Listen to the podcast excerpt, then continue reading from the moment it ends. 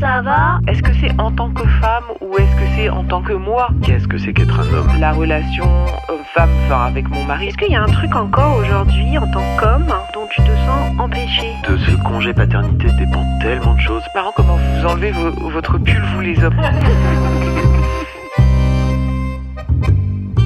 Sur l'oreiller, c'est un podcast pour parler des relations hommes-femmes, des questions d'identité, de genre, de polarité masculine et féminine. Parler des idées reçues pour sortir des schémas binaires, tendre vers des relations plus douces, plus justes et surtout plus vraies.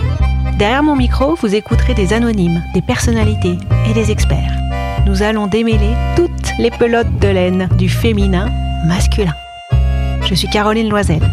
Soyez les bienvenus sur mon podcast sur l'oreiller. Bonjour Bertrand, Bonjour Caroline.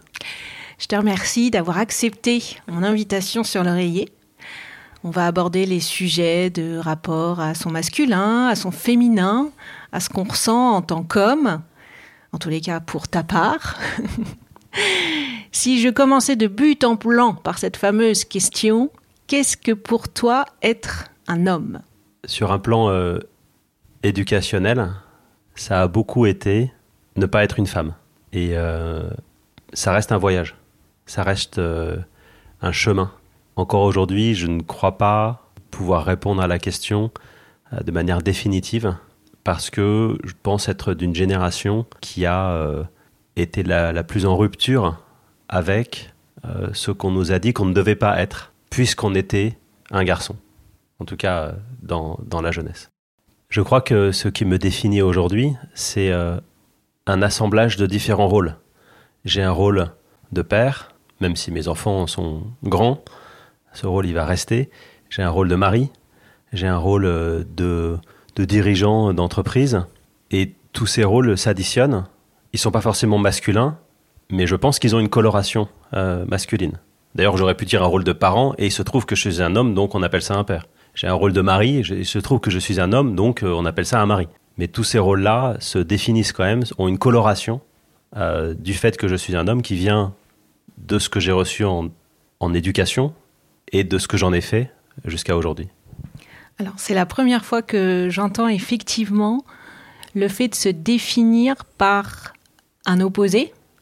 En tous les cas, c'est l'éducation que tu as reçue.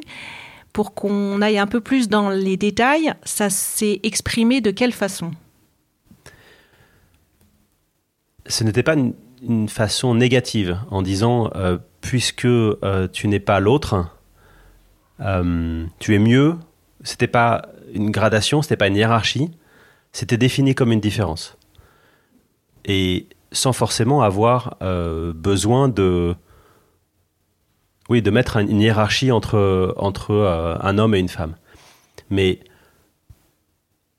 moi, ce qu'on m'a transmis, sans forcément toujours d'ailleurs le déclarer, c'est des comportements à avoir et d'autres à ne pas avoir. C'est-à-dire que de préférence, un garçon, ça ne pleure pas. Euh, de préférence, un garçon, bah, s'il a mal, euh, il prend sur lui et puis euh, voilà, il, enchaîne, il continue. De préférence, un garçon, ça ne porte pas du rose. Ça ne se parfume pas. Et ça voulait pas dire que c'est pas bien de se parfumer, parce qu'au au contraire, on aime, on aime que les femmes se parfument. Mais non, les garçons, non, c'est quand même pas génial.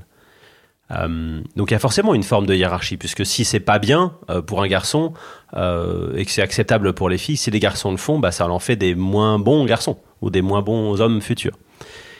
Je l'ai jamais ressenti comme quelque chose de négatif, mais vraiment comme un, comme un grand fossé. Est-ce que tu avais des sœurs? Alors, non, je n'ai eu que des frères et ma mère n'a eu que des garçons.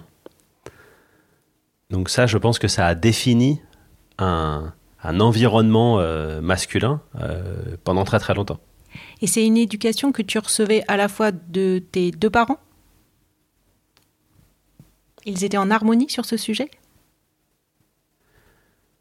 J'ai besoin de réfléchir pour répondre à la question, de me remémorer des souvenirs. Je pense que oui, du fait de, euh, de la bah, de, de l'histoire de ma mère, n'ayant eu elle-même que des garçons. En revanche, euh, tout ce que on a pu, je dis on parce que j'ai beaucoup d'amis qui ont eu le, même type d'éducation ou mes frères, tout ce qu'on a déconstruit, euh, ça n'a jamais été euh, mal perçu. Et donc l'évolution de, on va dire, ma génération, si tant est que ce soit générationnel, elle a aussi été comprise, euh, en l'occurrence par mon père. Je me souviens très bien qu'un jour, il a fini par accepter que oui, on aimait bien aussi s'acheter des habits, alors que lui n'a jamais aimé ça, et que quand on allait en soirée ou euh, quand on allait euh, retrouver des copains et des copines, ben, on mettait du parfum.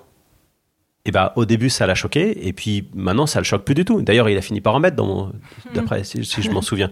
Donc, aujourd'hui, ma mère est très fière que euh, y a dans, nos couples respectifs, euh, il y a un équilibre des tâches, par exemple. Mais tout en nous disant, dans ma génération et pour votre père, eh ben, ça se faisait pas. Et à quel moment tu as conscientisé que tu avais été éduqué de cette façon? Et que ça avait eu une influence?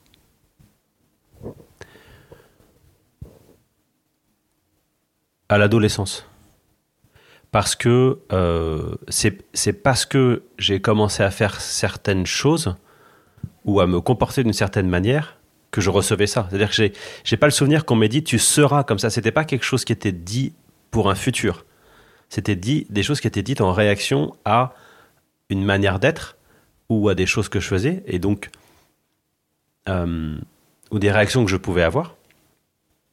Et donc, étant d'un naturel extrêmement euh, sensible, euh, émotif, euh, bah, je pense que même auprès de mes pères, j'étais capable de pleurer plus facilement que la moyenne, d'être très romantique.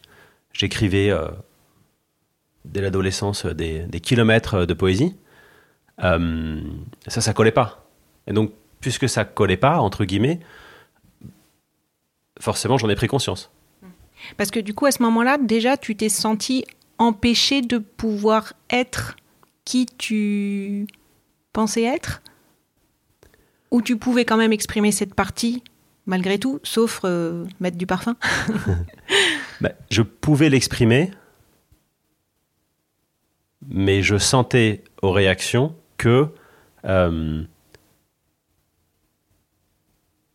ça, ça venait heurter une tradition. D'accord. T'as eu des enfants? Oui, Des garçons et des filles? Les deux. Les deux. Comment ça s'est passé entre, du coup, les grands-parents et les petits-enfants? Très bien. Est-ce qu'il y a eu des, des points justement de leur éducation qui se sont aussi retrouvés 20 ans ou 30 ans après par rapport à certains, certains gestes ou certaines remarques? Par rapport à votre éducation? Ça s'est retrouvé dans les... notre manière d'être parent. Et donc, euh, eu, euh, on a eu des années, euh, toute une série de comparaisons entre ce que nous, on faisait et ce que faisaient ou ne faisaient pas les parents. Et sur, sur tous les plans, il y a, y a quelque chose que tout le monde fait, et que je ferai sans doute aussi. On va dire, il y a l'effet boomer. C'est-à-dire, ah, de notre temps, on n'avait pas ci, ça, ça. Donc, tu as toute la liste de tout ce que euh, on fait en tant que parents et que euh, nos parents ne faisaient pas sur les aspects sécuritaires, sur les aspects de précaution, sur les aspects, etc. Bon, ok, ça, c'est, à la limite, c'est pas forcément lié au, au, Oui, au masculin ou au féminin. C'est plus lié à des choses qui sont apparues dans nos euh, générations. Exactement. quoi. Et il y en aura d'autres euh, quand euh, mes enfants, s'ils ont des enfants, je, leur, je verrai, je ferai ou pas les remarques d'ailleurs, mais en tout cas, je me les ferai sans doute. en disant, ah bah c'est quand même dingue Oui. à notre époque, etc. Bon, et si on met ça de côté, il y a eu quand même beaucoup d'échanges autour de ce que moi, en tant que père, je faisais, y compris des choses que ma mère avait toujours voulu que l'on fasse, mais qu'elle- que- que- qui ont été des choses qui ont été remarquées comme euh, n'ayant pas été celle qu'a pu faire mon père. Et donc, euh, des remarques de type euh, Ah bah c'est. Je vois que euh, tu donnes le bain à ta fille. je pense que ton père vous a jamais donné un bain. Et ça sur euh, x10, fois, fois 100, Mm. sur plein de sujets. Et c'est intéressant parce que d'une part, je pense que c'est faux. Ah, tu penses que. Oui, je pense que c'est faux. T'as vérifié auprès de ton papa? Oui, bah lui, il dit, euh, il dit que c'est faux, mais on n'était pas. Enfin, euh, il dit que c'est faux, que bien sûr que si. Enfin voilà, donc s'ensuit une discussion qui n'a aucun intérêt, mais mais je pense que c'est faux pas au sens général. C'est-à-dire peut-être que oui, le bain en particulier ou je ne sais trop quoi. Mais euh, j'ai des souvenirs. Il, il voyageait beaucoup, il travaillait beaucoup, mais j'ai des souvenirs très précis de lui s'occupant de nous euh, et même euh, euh, d'un point de vue de- de- du contact physique. Donc je, un, je pense que c'est faux. Donc on se construit une mythologie euh, du, du, du- euh, un récit en fait, on refait le récit vrai. Les de- là exactement du, du père qui n'aurait rien fait. Euh, et c'est aussi intéressant parce que il y a maintenant dans la génération de mes parents une forme de d'un mélange entre euh, un, du tout fulcantisme, full fulcampisme, ça c'est un P, c'est-à-dire ah bah c'est plus comme avant, euh, avant les hommes c'était simple et les femmes c'était simple, euh, même dans la répartition des rôles, et de fierté qu'on ait nous pu, euh, nous les fils de ma mère, euh, pu bah, transgresser, traverser le fossé, et qu'on trouve ça tout à fait normal que, et d'ailleurs qu'on l'ait voulu en tant que père, s'occuper de nos enfants. Alors moi, à mon époque, reculé, parce que ma fille est née à 22 ans, le congé paternité, c'était trois jours. Hmm. Mais on prenait quand même des vacances, et puis on était content de passer du temps, euh, voilà, dès qu'on pouvait. Et donc j'ai déjà l'impression d'être très loin dans l'évolution. Euh, parce qu'un congé paternité, maintenant, c'est euh, 21 ou 28 jours, je ne sais même pas. 11 jours obligatoires et après, euh, Voilà. on peut aller jusqu'à 28. Très bien. Eh ben moi c'était trois. Euh, et puis il y en avait qui ne le prenaient pas avec fierté. À quand même à mon époque, en disant non non mais moi je- voilà il y avait une petite fierté à dire au boulot non non mais moi les trois jours je n'en ai pas besoin. euh, c'est pas moi qui vais m'en occuper. Enfin voilà il y avait encore des, des, des reliquats on va dire du, du Ouais. père euh, euh, du père euh, absent dès le départ. Et donc donc un pour revenir. je pense que c'est faux. Et deux, il y a ce mélange entre, voilà, bon, c'est plus comme avant, mais il y a quand même une fierté de nous avoir transmis les, les- les moyens de, de, bah, d'évoluer. D'évoluer de- autrement. De, de, combler le fossé et de, de, voilà, de, de faire des, hum, un partage euh, d'attitudes, de postures et de tâches euh, plus équilibré que ce, la génération précédente. Qu'est-ce qui t'a permis de le faire? J'imagine que ça, ça n'arrive pas du jour au lendemain, tu n'as pas eu un déclic, mais avec un peu de recul, est-ce que c'est la compagne avec laquelle tu as fait ta vie? Est-ce que c'est des conversations avec tes frères Avec des amis? Je pense qu'il y a un mouvement euh, social d'ensemble. euh, et donc, bah, on prend l'exemple du congé paternité, c'est, euh, symbolique ou symptomatique d'une évolution. C'est-à-dire qu'à l'époque de mon père, il y avait zéro. Euh, 25 ans après, il y a 3, et puis maintenant 11, et puis peut-être qu'un jour, on arrivera comme dans les pays nordiques. Mais donc, il y avait déjà un mouvement. Et donc, les femmes de la génération de ma femme, de toute façon, n'avaient pas forcément euh, celle qui avait vécu un modèle euh, similaire avec un père qui ne fait pas grand chose, euh, avait pas de, de toute façon pas envie de ça. Donc, euh, entre guillemets, ce n'aurait pas été possible de, fonctionner de la même manière que mes parents avec, avec ma femme.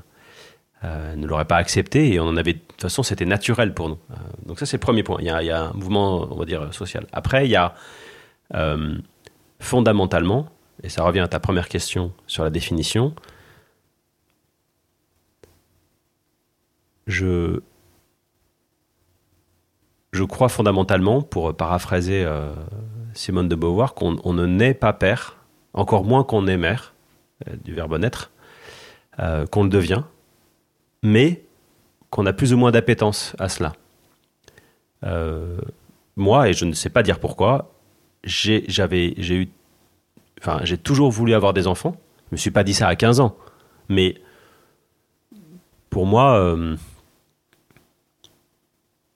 la, la, famille était un but en soi, avoir une famille. Et donc le jour où ils sont arrivés, ou le jour où la première est arrivée, il y a cette sensation que euh, bah, tu avais un cœur capable d'aimer euh, sous, sous, les, sous les, les trois acceptions euh, Philia, Eros et j'ai oublié la dernière, mais c'est pas grave, ça reviendra, et que soudainement il, se, il se dilate complètement et il est capable, euh, avec la même, euh, sans perdre de l'énergie, sans perdre d'amour pour les autres, d'accueillir cet être vivant qui vient d'arriver. Et pareil au deuxième enfant, et pareil au troisième enfant, ce qui est incroyable. Bon, ça je pouvais pas le savoir avant, parce que c'est impossible, mais le jour où c'est arrivé, euh, il était impossible pour moi de ne pas vivre ça physiquement. Et donc de ne pas avoir un, un- un rapport euh, charnel, euh, matériel avec l'enfant qui était là. Je l'ai senti de manière ouais, physique. Physique. Et dans l'éducation que tu as donnée, donc tu as deux filles, deux garçons? Deux filles et un garçon. Deux filles et un garçon.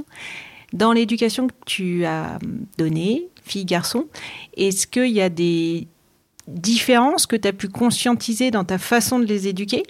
Oui.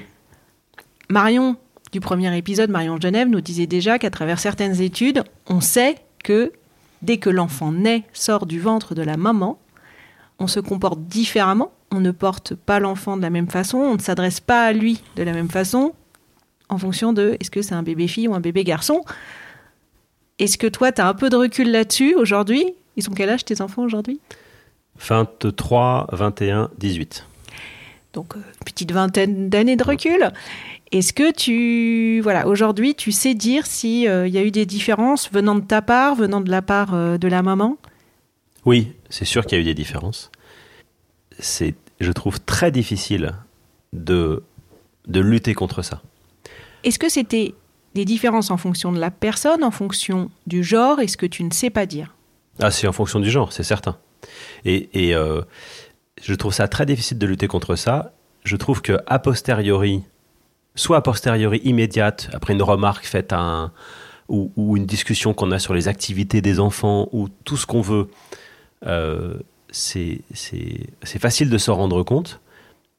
Et c'est pour autant difficile de lutter contre. Mais c'est évident que euh, il y a des, remarques, des activités qu'on a, pro- qu'on a proposées, des, euh, des, des différences de comportement dans les moments passés euh, seul à seul avec les enfants, euh, immédiates. Immédiates. C'est, c'est, je ne sais pas ce qui est de l'ordre de l'héritage, euh, ce qui est de l'ordre de la construction sociale, euh, et ce qui est de l'ordre de la personnalité. Mais, mais c'est, évident, et même encore aujourd'hui. Euh, moi, j'ai, une, une, une grande passion qui est euh, l'automobile. J'adore les voitures depuis. euh, je n'ai même pas de souvenir d'avoir. euh, Enfin, de avant. je sais pas si. J'ai pas souvenir de l'apparition. Au- Aussi loin que je m'en souvienne, euh, j'adorais les voitures.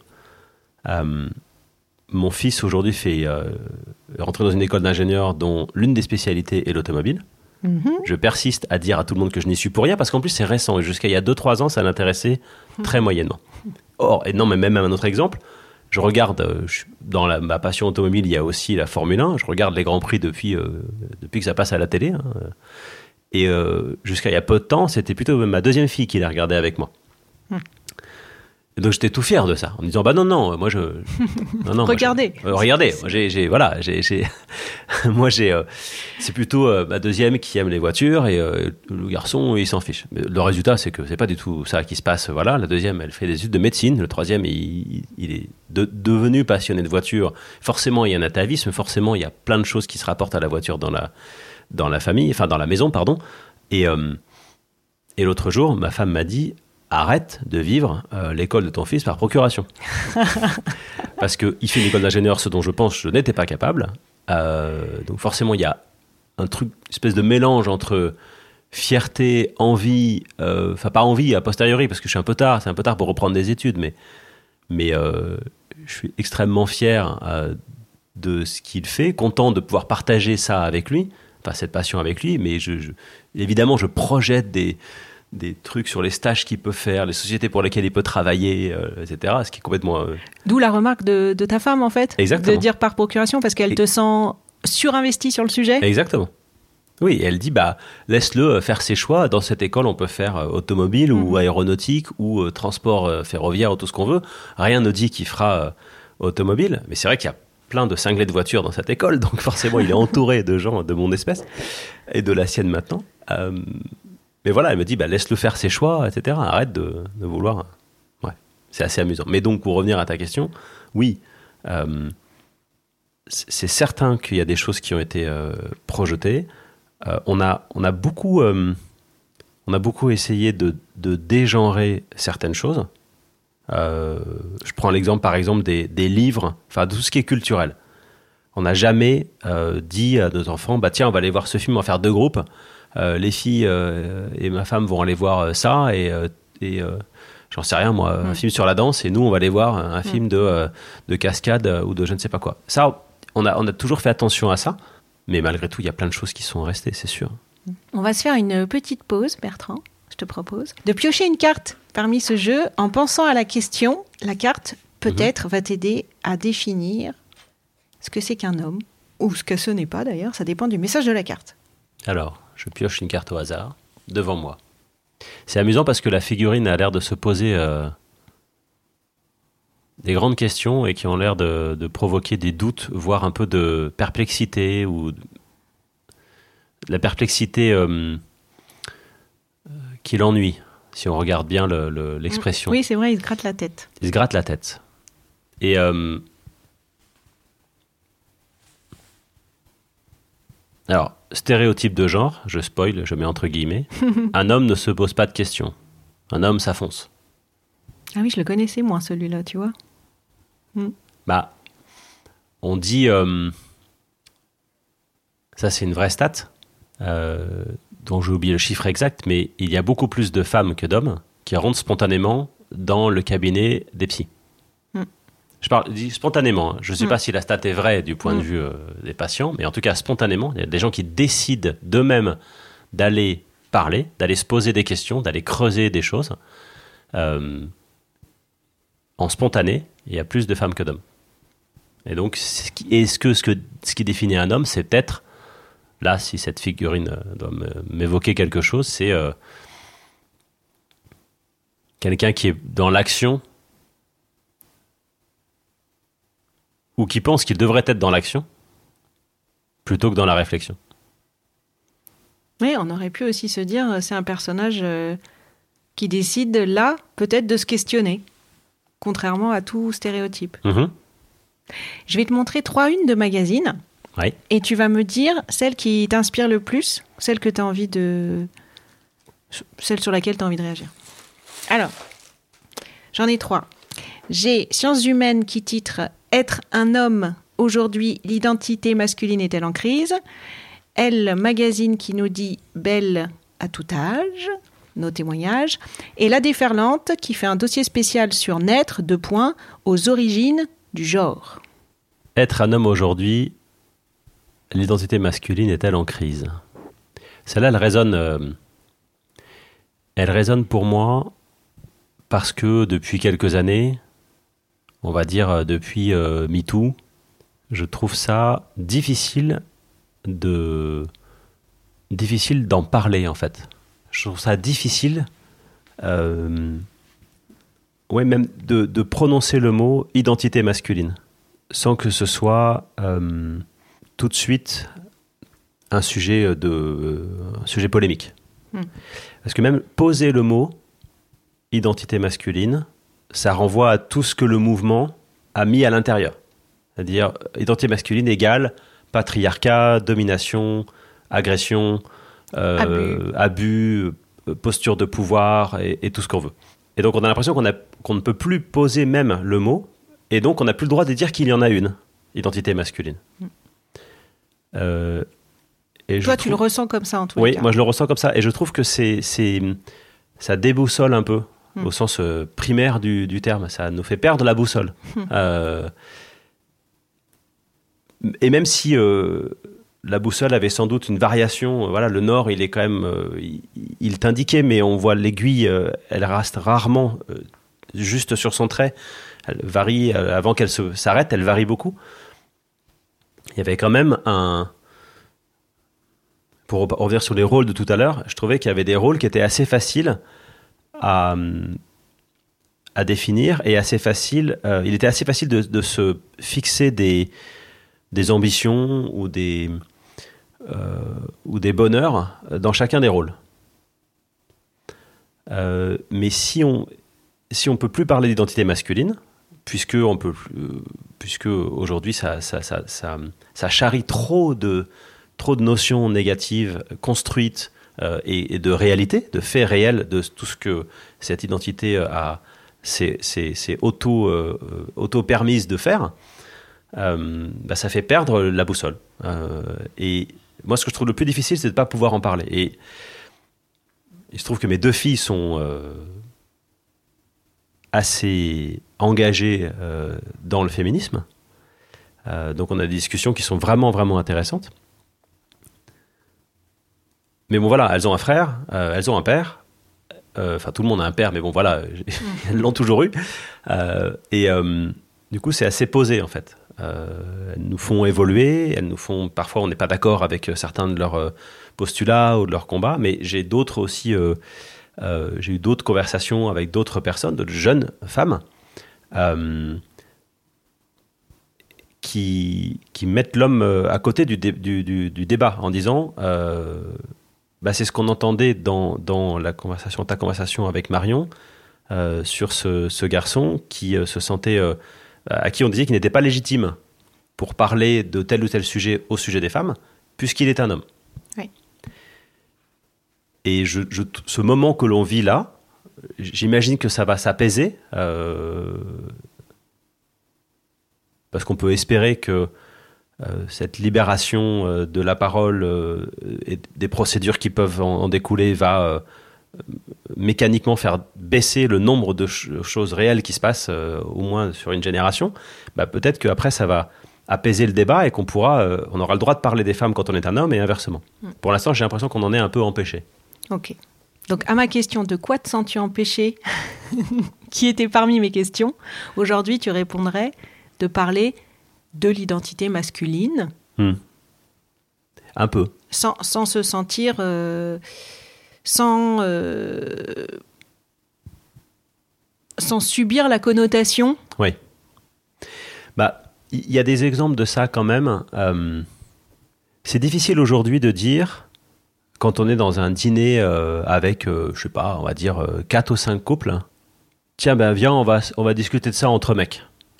Ah oui, cette phrase, tu as du mal à la prononcer. Ah, Ou quand tu la prononces, tu te dis Ah, ça peut être mal interprété. Exactement. On va toujours le faire parce que euh, j'ai 52 ans euh, Oui, et puis que envie, et voilà. euh, et on va le faire. Mais euh, il pourra y avoir une, euh, une réaction. Euh, ah bon, mais euh, qu'est-ce que vous allez discuter entre mecs qu'on pourrait pas discuter euh, avec tout le monde? Tous ensemble. je vous allez, vous allez encore faire des blagues à deux balles. euh, vous allez parler de, de, je sais pas moi, de, des, de- des femmes que vous avez rencontrées aujourd'hui au boulot, etc., etc. oui, Et il y a quand même des insinuations, il y a des interprétations là. bah oui, et donc, je dis pas qu'il faut. Enfin, mon propos, ce n'est pas de dire que tout ce que les mecs faisaient quand ils sont entre eux était louable, mais il y a énormément de situations ou d'expressions aujourd'hui qu'on qu'on a du mal à continuer à utiliser euh, parce que, en fait, tout se résume à des stéréotypes de genre. Or, moi, ce que je- là, où, là où je me sens empêché aujourd'hui, c'est euh, de, de continuer à penser que euh, tout n'est pas construction sociale. Donc le reste, ce serait inné. Je n'ai absolument pas le bagage ni scientifique ni euh, euh, sociologique pour le dire. Mais euh, en fait, c'est même pas forcément des choses qui sont innées au sens elles sont masculines ou féminines. Mais si une femme ou un homme a une qualité qu'on a historiquement reconnue comme masculine et féminine, maintenant elle est taxée de construction sociale. Je comprends. Exemple. Euh, quand on part en voyage, ma femme n'oublie jamais rien. jamais. Les bagages sont hyper bien organisés. Évidemment, chacun prend ses affaires. Elle va pas non plus faire les bagages de toute la famille. Mais euh, de- on a fait des grands voyages avec les enfants dans des pays lointains, sur des longues périodes, où il fallait vraiment pas oublier des choses. Ni quand on, on partait, ni à chacune des étapes du voyage. Et c'est toute la partie euh, euh, produit euh, commun euh, Exactement. pour tout le monde. Voilà. Et ça, c'est une qualité de- d'être hyper organisé. Mm.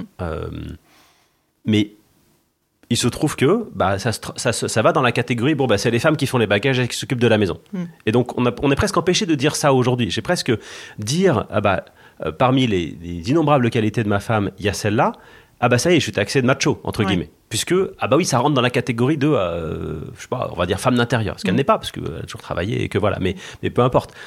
Alors qu'en plus, c'est une famille de motivation, je tiens quand même à le dire, euh, qui est reconnue dans euh, les travaux de Jacques Fradin.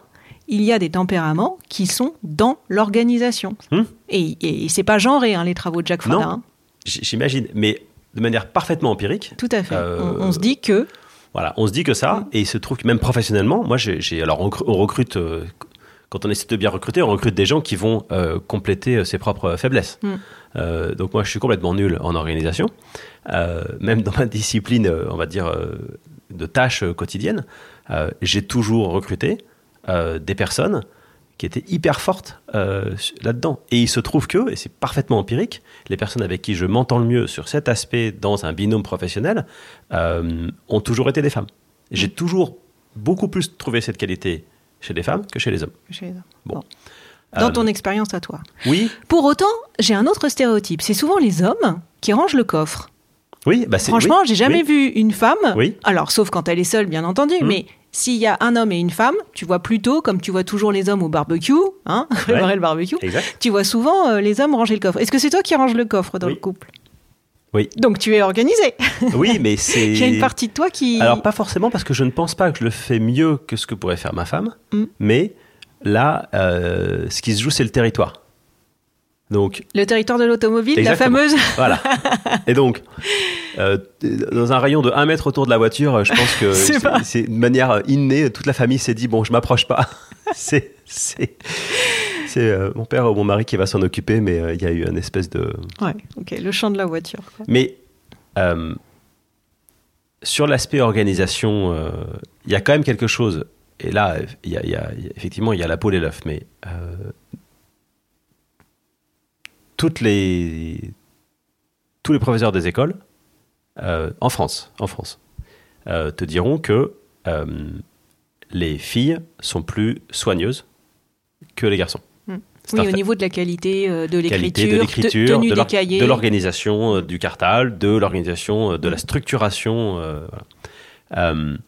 Alors, le système d'éducation, tu pourrais dire l'inverse, tu pourrais dire le système d'éducation français, c'est euh, Cédric Aberkan qui décrit ça dans le, son livre Libérez votre cerveau. Mm. Euh, le système d'éducation français qui est un système de, de comment dire, pas de la nourriture, quand on, de gavage, voilà, de gavage de connaissances euh, à outrance. Euh, Aujourd'hui, il convient mieux aux filles qu'aux garçons. C'est un fait. C'est un fait. Aujourd'hui, voilà, sur une population de tous les élèves, voilà, celles, celles, enfin, les, les- dans les élèves à qui on demande de faire ce qu'on demande de faire dans l'éducation nationale, dans les classes de primaire, c'est, toutes les évaluations nationales le disent, c'est, un fait. Quelle est la part de construction sociale de ça? Est-ce qu'il y a, est-ce que c'est que de la construction sociale? Est-ce qu'on a dit aux filles de leur plus jeune âge, dès l'âge de 1 an, range ta chambre euh, un an, tu ranges pas ta chambre. Mais bon, bref, je sais pas, je sais pas à quel âge on le fait. Non, ou même, tu sais, je regardais encore hier dans un square, euh, observer les garçons et les filles autour des jeux. Mm. Et c'était intéressant. Bon, il s'avère que c'est une, juste une fois, mais comme par hasard, je vois une petite fille qui descend euh, du toboggan, et le petit garçon, en revanche, lui, il essaye euh, de rentrer euh, dans le grand jeu, mais par un autre chemin qui est pas du tout indiqué. Enfin, Mm. tu vois, d'escalader un peu le, le- la petite cabane. D'explorer, de, de- Voilà. d'aller confronter la règle plutôt que. Voilà. voilà. Alors, est-ce que effectivement, on ne sait pas dire Est-ce que, en tant que parent, tu dis toujours à ta fille Ah non, euh, des petites, non, non, euh, non, non, n'essaye pas ça, tu vas tomber, alors que tu l'aurais pas dit à un garçon. C'est indémêlable. Ouais, c'est indémêlable. Et, et je- et ce que je trouve difficile aujourd'hui, c'est de. On a l'impression qu'on ne peut plus parler de ça. Et que dès qu'on dit. Bah ça c'est quand même alors évidemment il y a des manières de le dire dire ça c'est un truc de fille évidemment que c'est plus tellement acceptable Mm.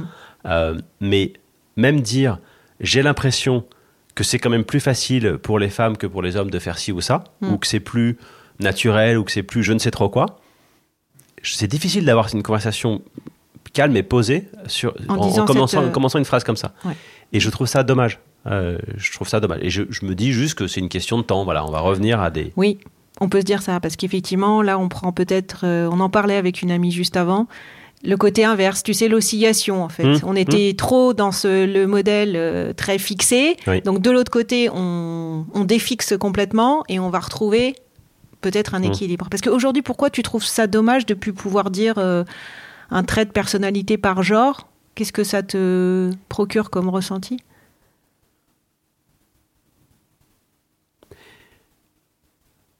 Je, je pense que c'est euh, avant tout l'idée de ne,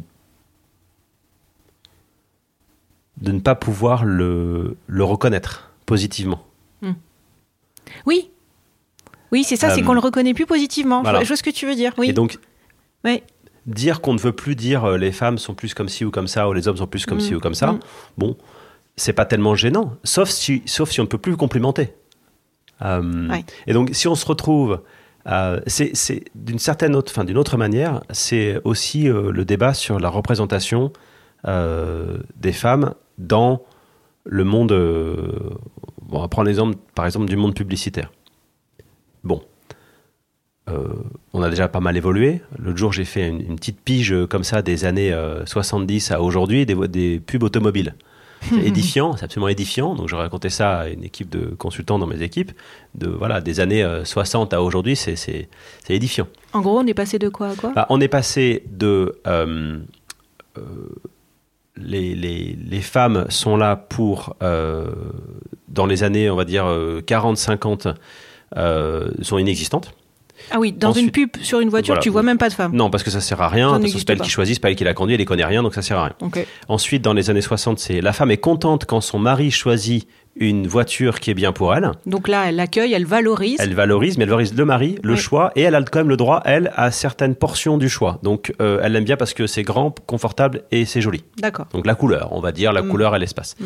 Ça, ça va jusqu'aux années 60-70. Dans les années 70-80, on, on vient à l'automobile euh, symbole, donc vitesse, pouvoir, euh, argent, euh, tout ce que tu veux.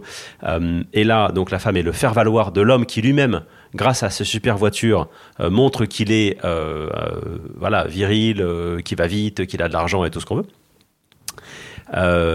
Et dans les années 90, on est revenu plutôt à. euh, là, on a commencé les, avec les voitures à vivre Renault, on a commencé à euh, montrer non pas qui avait choisi et pour qui c'était, mais euh, pour l'ensemble de la famille, etc. Et puis maintenant, on est complètement sorti de tout ça et on parle de toute autre chose qui n'a rien à voir, de taille d'écran, de tout dont tout le monde se fiche. Mais donc, il n'y a plus de sujet, on va dire, de représentation de la femme. Mais dans la publicité euh, en général, euh, on est sorti, j'ai l'impression quand même pas mal. On voit plus tellement de, on en voit encore un peu, mais on voit plus tellement de, de pubs où euh, on va voir une femme complètement dénudée qui va vendre un produit qui n'a absolument rien à voir avec le sujet, juste parce que c'est joli et, et voilà. Dans certaines industries encore. Tu vois, Noémie Delattre, elle en parlait dans le luxe, dans les cosmétiques. bon, ça, ça, ça arrive encore de voir euh, la femme sous un aspect euh, Mais dans les ultra c'est romantisé, difficile. Oui. ultra, euh, ultra glamour. Oui, non, c'est vrai. Non, mais moi, je fais une différence entre le sujet de la retouche et de la représentation euh, de la beauté telle qu'elle doit être Mm. et, et très stéréotypée pour le coup, et euh, l'utilisation d'une femme objet pour vendre autre chose. C'est-à-dire quand Oui, tu vends des cosmétiques, c'est difficile de montrer euh, une, un paysage. Il faut Mm. bien montrer un visage de femme qui n'a pas de rides, alors qu'on te fait croire Si qu'elle a produit 50 est ans alors qu'elle en a femme. 23 ans. Tout à fait. Elle en a 23. Mais donc, euh, si, si on, tire le fil de ça, un corps de femme, euh, c'est beau. Et euh, un corps d'homme, bah, si tu le trouves beau quand tu es un homme, c'est qu'en fait, tu as un problème. Oui. Donc ça, Mm. ça c'est ce que j'ai reçu comme éducation. Mm. Euh, ou si tu n'en as pas encore un, mais tu vas bientôt en avoir un. Mm. Moi, j'ai même entendu, euh, on m'a dit quand j'étais euh, ado et très complexé, on m'a dit, mais tu sais, c'est pas grave, en fait, euh, pour un homme, c'est moins important d'être beau que pour une femme. D'accord. C'est pas grave en fait. Si t'es petit et moche, c'est pas très grave. Tu trouveras bien quelqu'un quoi. Essaie d'être intelligent, d'avoir un peu d'argent. Je caricature, m'a pas dit ça, mais si on avait tiré le fil, je pense que ça aurait été ça. Le sous-texte. Le sous-texte exactement. Euh, Le sous-texte c'était bon bah débrouille-toi pour avoir autre chose et puis tu verras, tu finiras bien par euh, par trouver une femme. Euh, mais on m'a vraiment dit pour le coup, le début de la phrase est vrai. On m'a Mm. vraiment dit pour une femme, euh, c'est plus important. Le physique est plus important que pour un homme. Et plus important, pourquoi Ah bah pour la vie future, pour la vie amoureuse. À l'occurrence, à ce moment-là, c'était pour la vie amoureuse. Pour la vie amoureuse. Euh, voilà, j'étais euh, petit, moche, boutonneux, donc j'avais pas de copine, et donc euh, on m'a expliqué que c'était pas grave, un jour j'en aurais Voilà.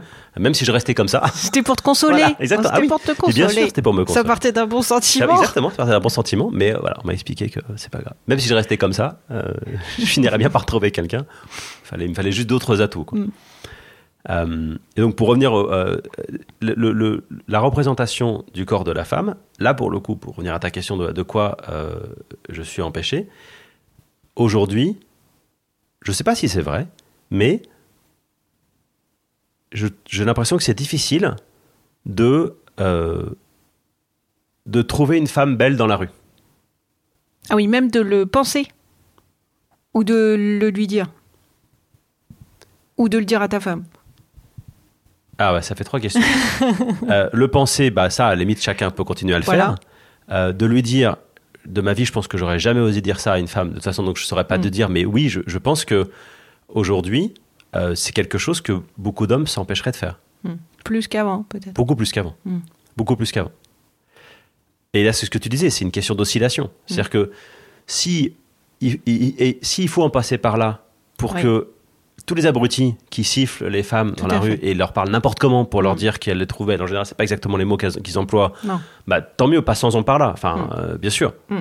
Mais ça rend La période la période difficile et ça rend la portion euh, de d'hommes qui voudraient avoir le droit de pouvoir continuer à admirer euh, des femmes pour, un, pour, un, un- pour leur physique, même s'ils ont. Enfin, euh, l'inverse est vrai aussi d'ailleurs. hein. Mm. Sauf que historiquement, ça s'est plutôt fait dans ce sens-là que dans l'autre. Enfin, Mm. on a, je ne crois pas qu'on ait beaucoup de- de- d'hommes qui portent plainte parce que des femmes les ont sifflés dans les rues euh, ou, euh, ou, les- ou leur ont parlé n'importe comment parce qu'elles les trouvaient beaux. Donc ça s'est plutôt passé dans ce sens-là. Donc si on doit passer par là, bah, passons-en par là, mais je trouve que ça, ça rend la parole euh, difficile. Mm. Euh, mais c'est pas grave, c'est pas grave, c'est une question de temps. Au sein de ton couple, est-ce qu'il y a eu des hum, périodes, des moments où vous avez dû justement rééquilibrer, ajuster par rapport à des sujets hommes-femmes?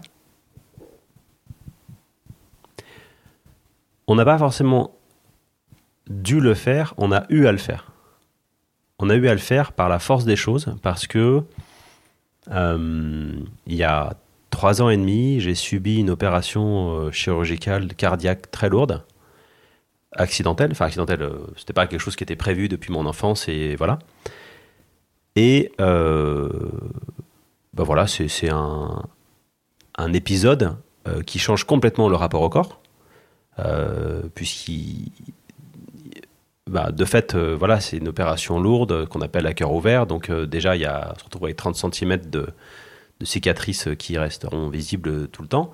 Et euh, on se retrouve en situation de, de faiblesse absolue, d'abandon absolu. Où, euh, bah, dix jours après l'opération, euh, on peut faire 7 ou 8 pas dans un couloir. C'est à peu près le max de ce qu'on peut faire. Euh, et donc, ça change forcément l'équilibre, parce qu'on se retrouve en abandon, évidemment plus rien faire à la maison pendant des, des semaines ou des mois. Euh, et donc, euh, il y a forcément un rapport qui, c'est pas forcément qui s'inverse, parce qu'avant, il y avait pas, c'est pas moi qui m'occupais de tout non plus. Mais euh, ça change forcément les choses. Donc, on n'a pas décidé de le faire. Il se trouve que la vie euh, nous, a, nous a fait passer par là.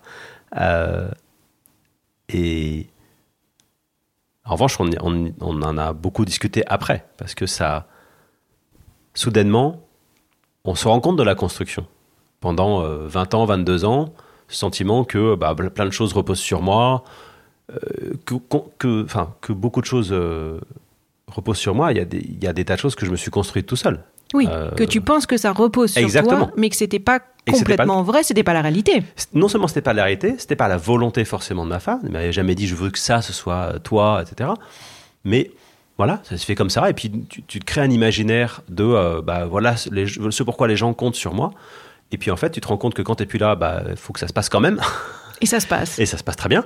Et euh, bon, ça a resté une épreuve pas forcément euh, Mm. fun. hein. Je ne mettrai pas une, une grande, une, une- une note très positive sur TripAdvisor sur l'expérience euh, euh, chirurgie cardiaque de ce, ce- cet acabit. Mais bref, ça s'est passé comme ça. ça a changé les équilibres. Même ceux qui n'ont pas changé, ça nous a fait prendre conscience qu'ils étaient là, qu'ils Mm. s'étaient forgés au fil du temps comme ça. Et ça nous va et ça nous va et on laisse comme ça. On revient donc à la situation précédente pour certaines choses, mais au moins on, on a. C'est comme si en fait on avait euh, enlevé toute la peinture de, de la maison et qu'on avait mis à nu la structure, maison construite au fil des années, Mm. et qu'on voilà, on voyait maintenant la structure de la maison, comment elle avait été construite. Euh, et il y a des choses, on se dit, bah tiens, changeons, bah, on va euh, changer cette pièce, euh, changer, voilà. Et d'autres, on se dit, bah tiens, c'est construit comme ça. Bah maintenant, au moins, on voit comment ça s'est Mm. construit, ça nous va, et on continue comme ça. Dans les pièces que vous avez changées, est-ce qu'il y en a une que tu peux partager? C'est pas forcément une pièce qu'on a changée, mais c'est un, un niveau de, de dialogue bien plus riche qu'avant. Alors, j'ouvre un, un autre parenthèse stéréotype euh, autour du euh, autour des, des... enfin c'est pas un stéréotype homme-femme, hein. c'est un stéréotype euh, communicationnel. Hérisson hippopotame, t'as déjà entendu ça? Non en gros, alors c'est ultra résumé. hein. Il y a que deux, il n'y aurait que deux types de personnes en termes de communication. Euh, Ça fait pas beaucoup. C'est pas beaucoup. Euh, communication interpersonnelle, euh, notamment de couple. Les hippopotames, quand ils sont pas contents, ils foncent dans le tas et ils expriment très vite et tout de suite ce qu'ils ont à dire. Et donc, Ça voilà. sort? Et les hérissons qui se renferment et qui sortent les pics en restant et en ruminant par eux-mêmes jusqu'à ce que voilà qu'ils puissent. Bon, En même temps, ça me parle. Alors, donc ça parle à tout le monde, ça Ouais. marche plutôt bien, et donc c'est très facile quand tu la prochaine fois que tu Ouais. passes une soirée avec un couple que tu connais bien, et c'est de déterminer qui est le hérisson, qui est hippopotame, et donc les deux, deux couples d'hippopotames, bah, souvent s'engueulent, ça se voit, ça s'entend. Oui, et ah oui, tu peux avoir deux. Voilà, deux couples de hérissons, Ouais. quand ils se font la gueule, Mm. et ben, enfin quand ils s'engueulent, en fait, c'est en silence, Ouais. euh, etc., etc. Donc c'est assez facile en fait. C'est- Mm. Binaire, mais c'est assez binaire, c'est assez basique, Mm. mais ça marche pas mal. Euh, nous, on est deux hérissons. Ok. Euh, et donc, ça, ça a beaucoup changé. Dans la, reconstruction après, on s'est rendu compte, bah, on le savait déjà qu'on était des hérissons, mais on s'est rendu compte de la richesse du, De la confrontation, de, de- de peut-être. la confrontation euh, la plus euh, apaisée possible. Mais voilà, et on s'est dit, bah, si on peut, euh, on, a, on a eu beaucoup à échanger avant et après cette, ce passage et cette opération. Euh, donc, une des choses qui a changé, c'est, je pense, pour moi, une capacité à exprimer des faiblesses, euh, ne serait-ce que passagères, euh, qui a été décuplée. Parce que quand tu n'as même pas à les exprimer, qu'elle est là, physique devant toi, Mm. euh, que tu es en situation de faiblesse absolue, bah, ça devient plus facile après de se mettre à nu. Oui, parce que tu as été Exactement. au maximum. Exactement. Et donc ça, ça a changé. ouais. Ok. En Euh, bien. Et de, et de l'autre euh, côté? Du côté de ta femme? Son côté hérisson?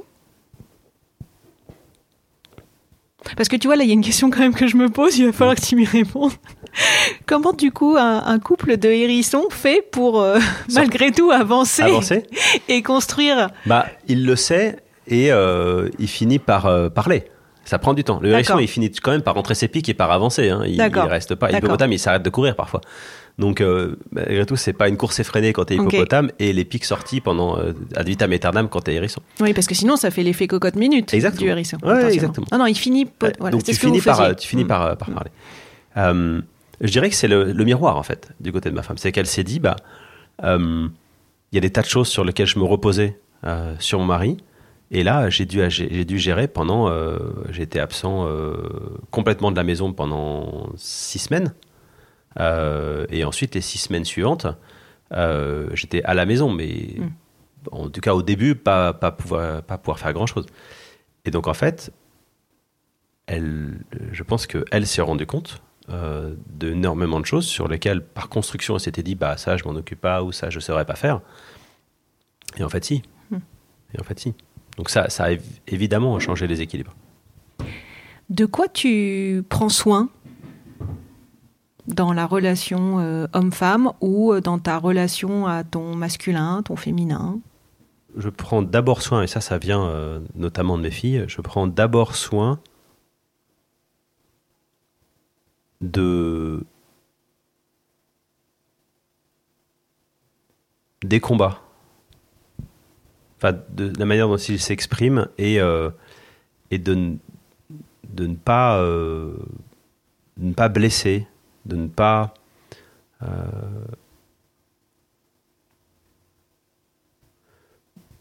De leur combat à elles, oui. qu'elles mènent elles-mêmes Hmm. dans leur vie. En fait, je, je- je trouve que ça, ça a une vertu de de- d'être très souvent euh, conscient que c'est, c'est- ce n'est que le début, que c'est le, qu'on est très très loin d'avoir, euh, d'avoir, enfin, on, on est, on, on saura, on sera la génération qui a vu émerger, mais juste émerger. Euh, Tu penses qu'on verra pas le nouveau modèle? Entre non, guillemets modèle, j'aime pas ce mot d'ailleurs. mais Les nouvelles façons? Si, je, je pense qu'on verra, euh, on verra des choses, euh, les choses les plus visibles euh, autour des nouvelles manières d'être en couple, autour du, Oui. du- d'un- des- d'autres, encore d'autres partages de tâches, euh, autour des choix aussi. Mm. Moi, je suis encore une génération où j'ai, quand même, euh, dans, dans nos amis, dans nos couples, il y a beaucoup de choix de couple qui ont été faits à l'aune de la carrière de l'homme. Mm. Euh, et, et qui sont pas. Et aujourd'hui, quand on interroge les femmes en question, elles, elles- j'en, connais plein qui n'ont pas de regrets par rapport à ça. Mm. Ils disent pas, bah non, euh, voilà, euh, moi j'aurais voulu faire ci ou ça, on m'en a empêché ou tout ce qu'on veut. Mais voilà, je pense que ça, on en verra l'évolution. Euh, on verra des choix plus équilibrés, on verra. Puis, de toute façon, le- le- le- la relation au travail est en train de tellement changer que Aussi. ça, ça va, ça va changer aussi. Non, je, je, je dis que ce, ce dont il faut prendre soin, c'est euh, ce qui s'exprime parfois, euh, et parfois de manière véhémente, dans, on va dire, les jeunes filles qui ont, ou les filles ou les femmes, je vais rater de dire jeunes filles pour mes filles, qui ont 20 ou 25 ans. Euh, je pense qu'il y a plein de choses qu'elles expriment qui ne sont pas de l'ordre de la revendication, mais qui sont de l'ordre du- de la sensation et donc du sentiment, et donc de l'émotion, et donc de quelque chose qu'elles ressentent profondément. Mm. Et donc, c'est marrant parce que le mot ressentiment est un mot négatif. Mm. Euh, et donc, pour ça, je mets sentiment. C'est-à-dire que l'autre jour, ma fille réagissait à une blague euh, un peu nulle, un peu sexiste, euh, faite par quelqu'un autour d'elle. Et euh, il y a encore 2-3 ans, j'aurais dit, bon, ça va, tu vas pas nous saouler, c'est juste une blague. quoi. Ouais. Mais la manière dont elle a réagi, en fait, j'ai senti que c'était profond. Enfin, Mm. elle, a- elle, a- elle, a- elle s'est sentie. euh, en fait, elle s'est sentie doublement blessée. Blessée parce que c'était un peu nul comme blague. Tu et peux en- nous la partager ou pas? Je m'en souviens plus. Ah.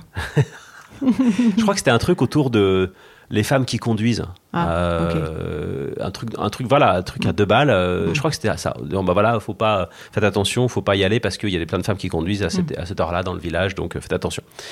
En plus, elle conduit depuis longtemps. Moi, j'ai toujours voulu que mes enfants aient le permis le Mm. plus vite possible. Elle conduit très bien, et voilà.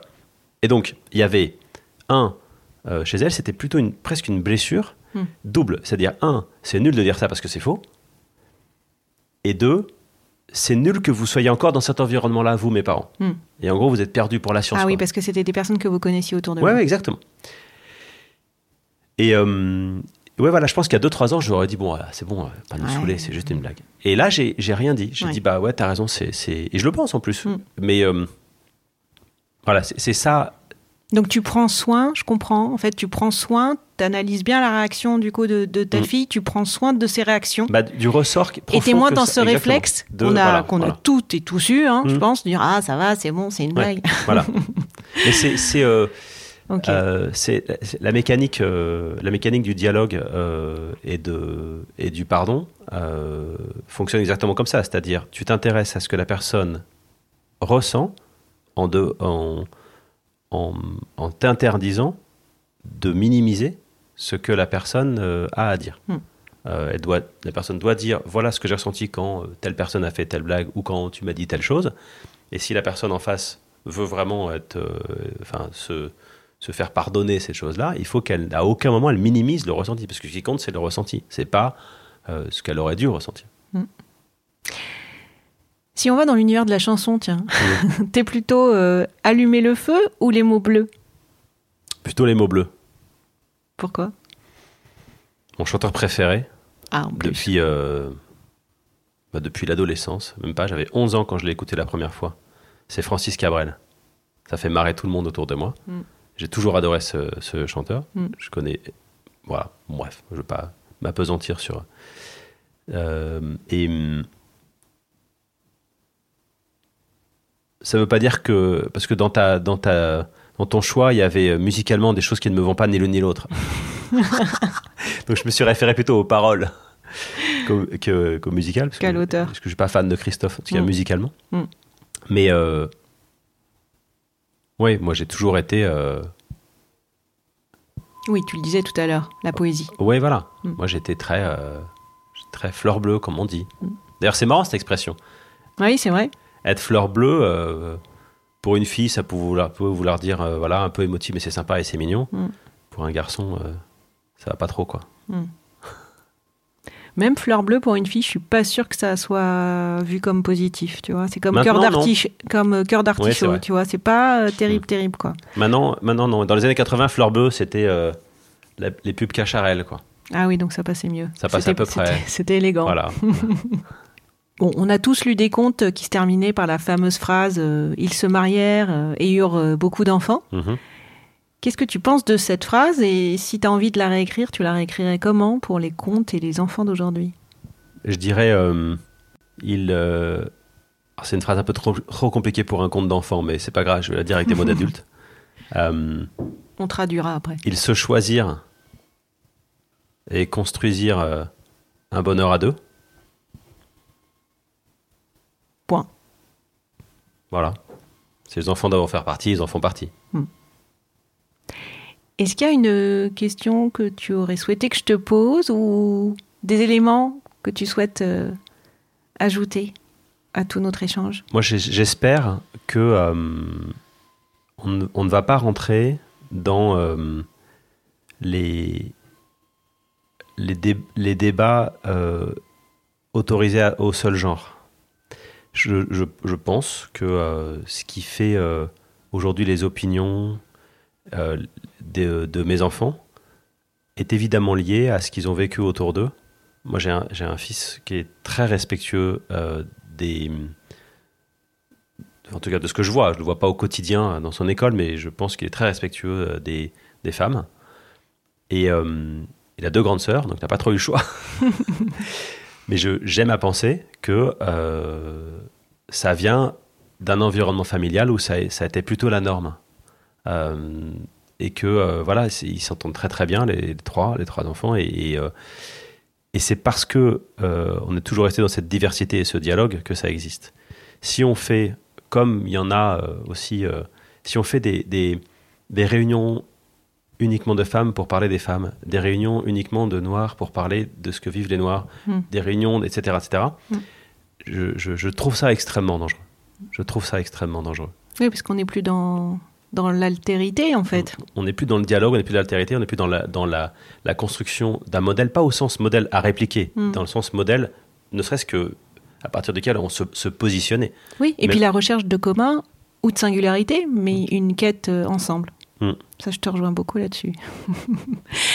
Même si ça ne veut pas dire que ce n'est pas euh, aussi important et essentiel, mais que cette autre partie qui est peut-être un peu moins développée aujourd'hui, ce que tu disais tout à l'heure sur euh, ces hommes euh, qui, qui, qui, qui parlent aussi des femmes et qui parfois sont potentiellement rejetés, je te, je te rejoins là-dessus. Est-ce que si on inversait les rôles là, pour terminer, T'as une question à me poser? Oui, la- le podcast s'appelle Sur l'oreiller. Oui. Et j'ai l'impression qu'on va, on va parler de beaucoup de choses euh, qui se discutent, mais pas forcément sur l'oreiller. Euh, donc pourquoi? Pourquoi ça s'appelle Sur l'oreiller? Alors en fait, ça s'appelle sur l'oreiller parce que, alors c'est vrai qu'aujourd'hui, sur l'oreiller est aussi stéréotypé, Exactement.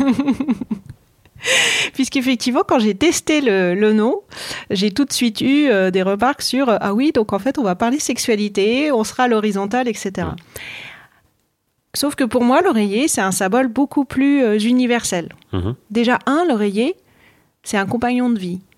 Alors, sauf les six premiers mois, parce qu'on ne conseille pas forcément que ton bébé soit sur un oreiller, mais sinon, c'est un, un élément qui t'accompagne du début à la fin. L'oreiller, c'est un des rares endroits où tu peux te parler en étant dos à dos. J'aime bien l'image. Mhm, c'est vrai. L'oreiller, tu peux aussi t'amuser avec l'oreiller. Les batailles de pelochon, quand on était petit. l'oreiller, tu peux taper dans un oreiller si tu es en colère. Et l'oreiller, tu peux aussi te consoler sur un oreiller. Et, et peut-être qu'il y a eu une volonté de ma part de remettre euh, l'oreiller à sa place, puisqu'effectivement j'ai pris un objet très stéréotypé. Hmm. Et je trouve que cet élément euh, correspond en tous les cas à cette ambiance que je veux partager, si on prend le sens de l'oreiller dans un sens plus Hmm. universel Il est multiple. Il est que je viens de- d'exposer. Très bien, merci. Avant de nous quitter, Bertrand, Mhm. La synchronicité euh, a dû m'envoyer un message juste avant que j'arrive. Je savais pas que tu avais fait des grands voyages. Alors c'est un voyage immobile que je vais te proposer, mais je t'ai apporté un petit cadeau euh, qui, euh, qui évoque, allez, une destination. Je te, je te laisse, je te laisse Alors, la je vais découvrir. poser le micro pour l'ouvrir. Ouais, Alors on peut faire. Attends, ce que ce que fait Fabrice, c'est attends, je mets le micro tout près et comme ça, ça fait un, un ouvrage, une ouverture de cadeau podcast. Tu vois? Ouais, il y a même un terme là-dessus. Alors qu'est-ce que c'est? Oh, du chocolat. Alors, du chocolat très noir de Madagascar. Voilà. Je te propose un petit voyage immobile à Madagascar. Alors, tu pouvais pas mieux tomber parce que c'est euh, à la question euh, si vous deviez manger plus qu'une seule chose, euh, qu'est-ce que je peux pas vous enlever? Ma réponse est le chocolat. Bah écoute, c'est une passion partagée. Merci beaucoup. Merci Bertrand. À bientôt. À bientôt.